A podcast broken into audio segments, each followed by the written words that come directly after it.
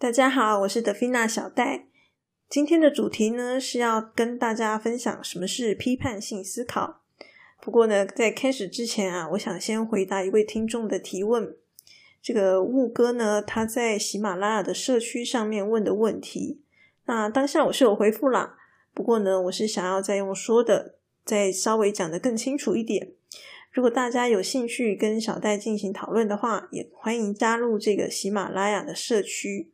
那么我在这一集的说明 Note 上面呢是有附上连结的，或者呢可以到这个 App Store 搜寻这个喜马拉雅的英文 H I M A L A Y A，那么就可以找到这个 App 了。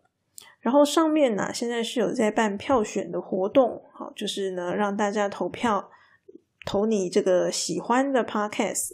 如果呢你觉得小戴的频道不错，也欢迎投票给我。我的频道名称呢是用逻辑改变世界。回到我们的问题，沃哥的问题呢，大意是说啊，面对观点不同的长辈，就算已经证明了他的论点是错的，他还是讲不听。我们到底要该如何调试自己的自我定位呢？那么我是回答这样子啦。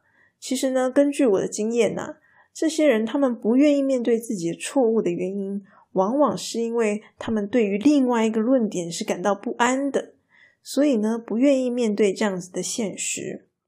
那么呢，你愿不愿意花点时间找出原因，然后呢，去体贴他们？这是一种选择。当然，你也可以选择不处理，把它当成空气，左耳进右耳出。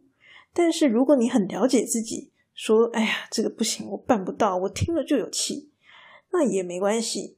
你就清楚的明白，让他知道以后啊，就跟你在一起的时候，不要论这个话题。当然呢，最终的绝招就是搬走嘛。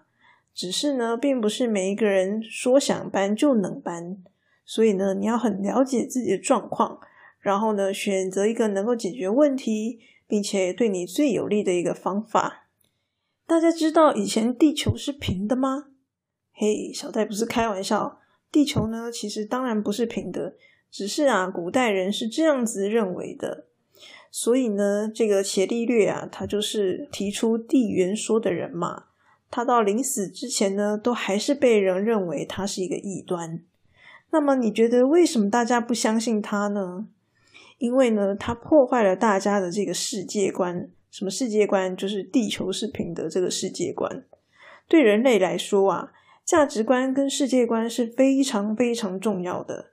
你破坏他的这些价值观、世界观，他可能还会跟你拼命。所以啊，为什么这个长辈的观念改不过来？老实说，自古以来的人类都是如此，所以呢，也没有什么好稀奇的。那么呢，很容易接受新观念的人呢，其实只有两种。第一种，他还是一个白纸，他什么都不懂，所以呢，你跟他灌输了什么，他就会吸收。那么，另外一种人呢，就是拥有批判性思考的人。所以呢，批判性思考这个名字是怎么来的？它这个批判的意思啊，其实就是要我们打破自己过去的一些价值观，然后呢，再重新塑造新的价值观。那么这个过程呢，其实是很痛苦、不舒服的，而且是违反人性的。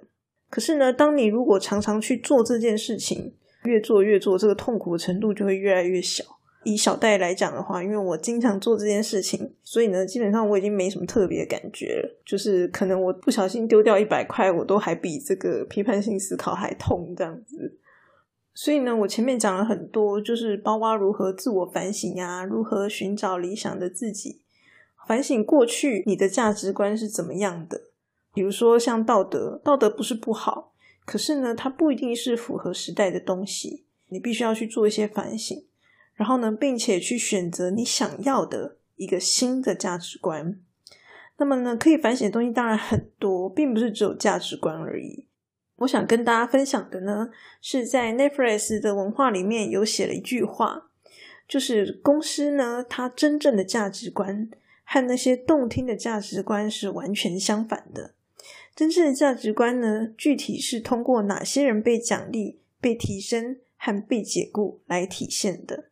所以呢，透过这句话，我可以告诉各位，一个人真正的价值观，其实呢，也是通过他具体说了什么话做了什么事、表现出来的态度等等来具体实现的。你真的很清楚自己拥有哪些价值观吗？如果你没有去做观察，你从来没有去想过这些事情，其实你是不知道的。就像金钱是万恶的根源这件事，这个是一个价值观嘛？可是呢，拿钱给你的时候，你要不要？所以呢，会有一句话叫做“口嫌体正直”，嘴巴说不要，但是呢，实际上却又很贪婪。所以呢，做一件事情，你为什么会去做这件事情？你要把它问清楚，你要问你自己，问清楚。你的行动呢，必须要符合你真正的心意。如果不符合，这代表这当中可能是有点问题的，代表呢你的真心可能并不是你心里所想的那样，你可能会误判自己的真心。那么在继续讲之前呢，我先解释一下批判性思考。批判性思考呢，它其实是强调逻辑与客观证据的。不然呢，你怎么会知道你批判东西是对的呢？像伽利略啊，他在观察星体的时候呢。发现地球是圆的，这个时候啊，全世界就只有他知道。那为什么他可以这样子如此的肯定？好，因为呢，这个证据是摆在眼前的嘛，对他来讲是这样。可是呢，证据是客观的，那如果你没有去解释，就没有意义了。所以呢，你的解释是必须要去符合逻辑推论的。你要透过逻辑推论提出一个合理的假设。然后呢，想办法找更多的证据来证明这个假设，这样子的一个过程，其实就是批判性思考所追求的。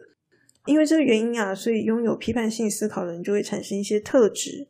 比如说呢，在没有明确的证据之前，就不会随便下定论哈，因为我们很重视客观的证据嘛，对不对？而且呢，我们会愿意听取别人的建议，或是吸收多元的观点。因为啊，这件事情呢是跟采集客观证据是有关系的，而且呢，我们就会懂得透过这些客观的证据呢，来批判自己的价值观，想办法消除一些认知偏误等等。那么接着呢，我们就会发现一件事情，好，比如说假设我有个偏误，叫做呢不读书的人呢，就是他不努力，这是一个偏误。那如果看到一个不读书的人，我就会觉得他不努力。可是呢，如果今天我的这个偏误消失了，诶，我今天发现这个不读书的人不见得不努力，他可能是因为别的原因。那么呢，我看到一个人，同样那个人他不读书，我也不会觉得他不努力，所以呢，我就会得出不同的解释。好，这是第一个。那再来的话呢，就是证据本身的这个信任程度可能也会改变。比如说，我有个证据，但是呢，我发现这个证据是造假的。或者是呢，这个证据呢，可能是一个断章取义的。好，所以呢，我本来很相信这个证据，但是呢，结果呃，我发现这个证据是造假的，那我可能就会不相信、不采纳它了。因为我们通常很难自己直接采证嘛，通常都是透过第三方来取得这些证据，所以呢，证据本身呢，可能也是存在着问题的。不管是主观的观念也好，或者是客观的证据也好，这些东西呀，其实都是会变化的。所以呢，根据这些客观的证据，然后还有我主观得出来的结论呢，其实都是一个暂时的答案，因为呢，它是有可能会被推翻的。所以，因为这样子呢，有一个概念就叫做祛魅，它就是指说你的思想、你的行为各方面啊，你都不要极端偏向某一方。因为如果像这样子，你就是像被魅惑了一样，好，它会让你失去判断力，变得不太中立。想象一下热恋期，大概就会知道了，哈，就觉得啊，他讲的一定都是对的。所以其实这个概念呢，它跟网红 KOL 想要吸取这个更多的追随者，它其实是有一个冲突在的。所以啊，我在做自媒体的时候，一开始也是非常的挣扎。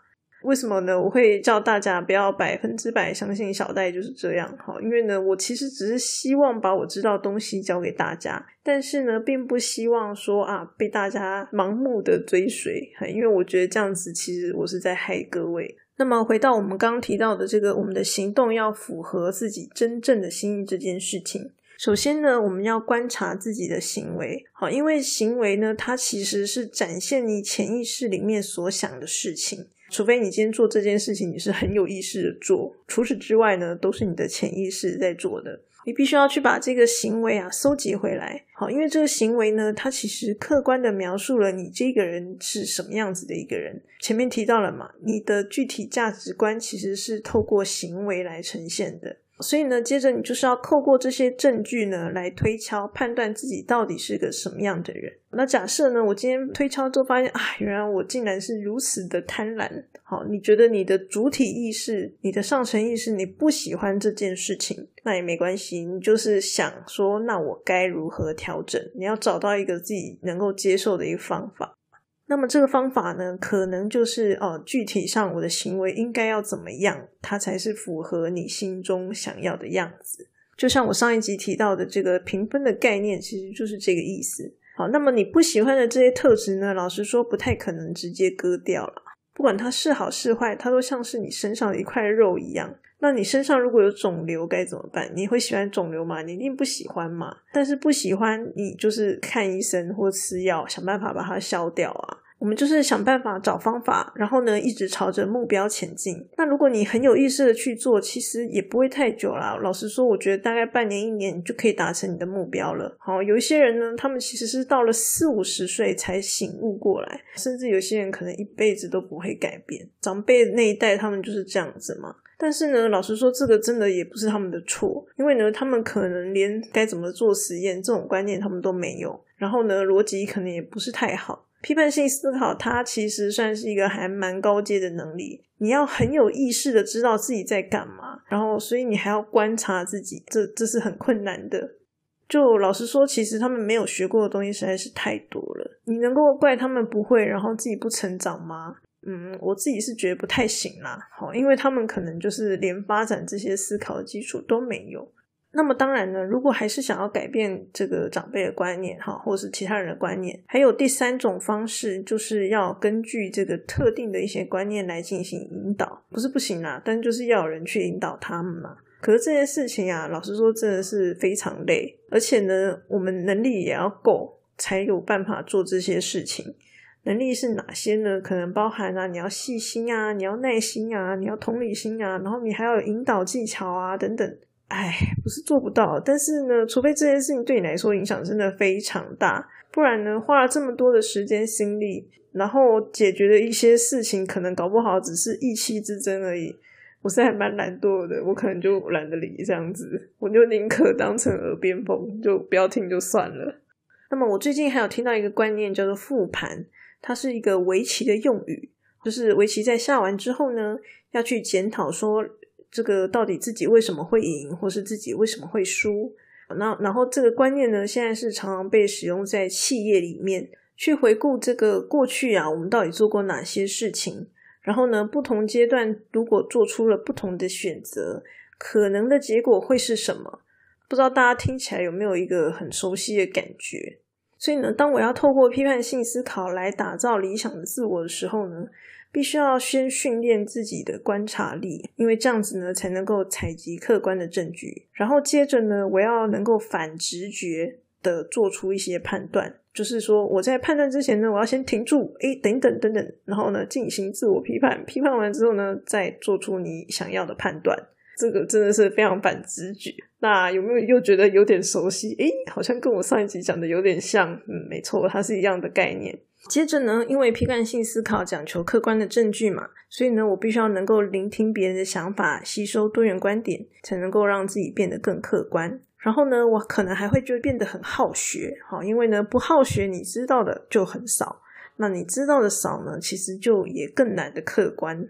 当你在面对自己的价值观啊、世界观都有办法这个进行客观的批判的时候呢，你在面对自己以外的事情。你拥有的是一种客观有逻辑的判断能力，所以呢，批判性思考的好处是什么？首先，第一个是说它是可以后天训练的一种智慧啊。如果今天我讲的东西呢，大家听得懂，就代表说大家已经具备了这个基础的能力了。接着，只要按照小戴所说的这些概念去实做，哈，记得一定要做，嘿，没有做是没有的。那其实你就可以发展出这样子的一些能力。那我自己其实也不是一个天生很聪明的人，可是呢，现在是什么状况呢？就是我希望自己是什么样子，我就可以成为我想要的那样子。所以第二点呢，就是它可以帮助我们打造理想的未来。好，我希望自己未来是怎么样子的？嘿，因为呢，我会知道要寻找客观有逻辑的方法来达成我的目的，所以呢，这是有可能的。然后再来第三点呢，就是百分之八十我们认为重要的能力或者特质呢，其实都是可以通过批判性思考来达成的。但是呢，这个八十趴是我自己乱抓的啦。没有任何科学依据，嘿，我只是想要表达很多的意思而已。如果大家有看过什么成功学啊，比如说如何成为更好的叉叉叉之类的文章，你就会发现，其实大部分的能力啊，这个批判性思考都会训练到。好，所以其实如果你朝着批判性思考的这个方向去做，是训练到的能力是非常非常多的。可是呢，如果你要个别的训练啊，东一个西一个，那这样子其实不好训练，而且呢，效果是非常缓慢的。就连创意思考，哈，创意这件事情，它都被认为是要先有批判性思考才能够去做创意思考，因为批判性思考它就是要打破旧的概念，去创造一个新的嘛。而且呢，不是天马行空的创意，我们是知道是什么样的原因，所以呢，我就产生了这样的一个创意，然后呢，并且呢，去推测它对未来会产生什么样的一个效果。好像这样子的一个东西呢，它就是这个世界所需要的创意，因为天马行空的创意其实不见得是这个世界所需要的。所以啦，身为这个学教育出身的小戴，就会觉得天哪，这个东西实在是太重要了。可是知道的人真的很少，还不够多。知道的人如果不够多呢，社会进步的速度就会变慢。因为呢，这个世界也不是只有我一个人嘛。所以呢，即使啊，做自媒体对我来说真的是充满着矛盾，可是呢，我还是觉得我必须要去做。尤其是现在学校啊，其实已经渐渐变成一个失能的一个状态了。如果知道的人越来越少，那么这个世界可能就会退回一个原始的状态，或者呢是由少数的精英把持的一个世界。那我觉得我真的还很年轻，还可以活很久诶所以呢，我想要从现在开始努力，哈，不要让这个世界变得很糟糕。那么你们大家也不用想说啊，小戴怎么这么好心，愿意分享这些给大家？嗯，其实呢，我完全不是基于什么伟大的教育理念这种虚无缥缈的东西要分享给各位，而是很现实的，就是呢，我对未来是产生了一种危机感。好，为了避免未来变成我不希望的样子，所以呢，我现在就开始想办法做点事。那么呢，我也知道，就是大部分的人可能是没有办法接受我的观点的。但是没有关系，因为呢，我知道自己在做什么。就像伽利略啊，你说他临走之前他会后悔自己不该告诉大家吗？他肯定不会后悔的。我们也许会烦恼自己做的不够好、不够多，但是呢，绝对不会后悔不该做。好啦，不知道为什么结束前呢，变得好像有点严肃。嗯，我只是做我能力范围内能做的事情而已。对各位听众来说呢，能做的事情就是学习这些，然后呢，把自己变得更好。因为呢，我相信每个人都要好，才有能力去帮助别人。《寄生上游》里面有一句台词说了嘛：“如果有钱，我也能做个好人呐。”与其啊用道德束缚大家，不如让大家想办法自己变好。而且呢，是用能够推动这个世界向善的一个方式。批判性思考呢，其实就是这个世界进步的原动力。希望大家都可以了解批判性思考对我们个人的好处。增加自己的批判思考能力，这就是我分享最大的目的了，让大家未来都能用逻辑改变世界。今天的分享就到这边，我们下次再见喽。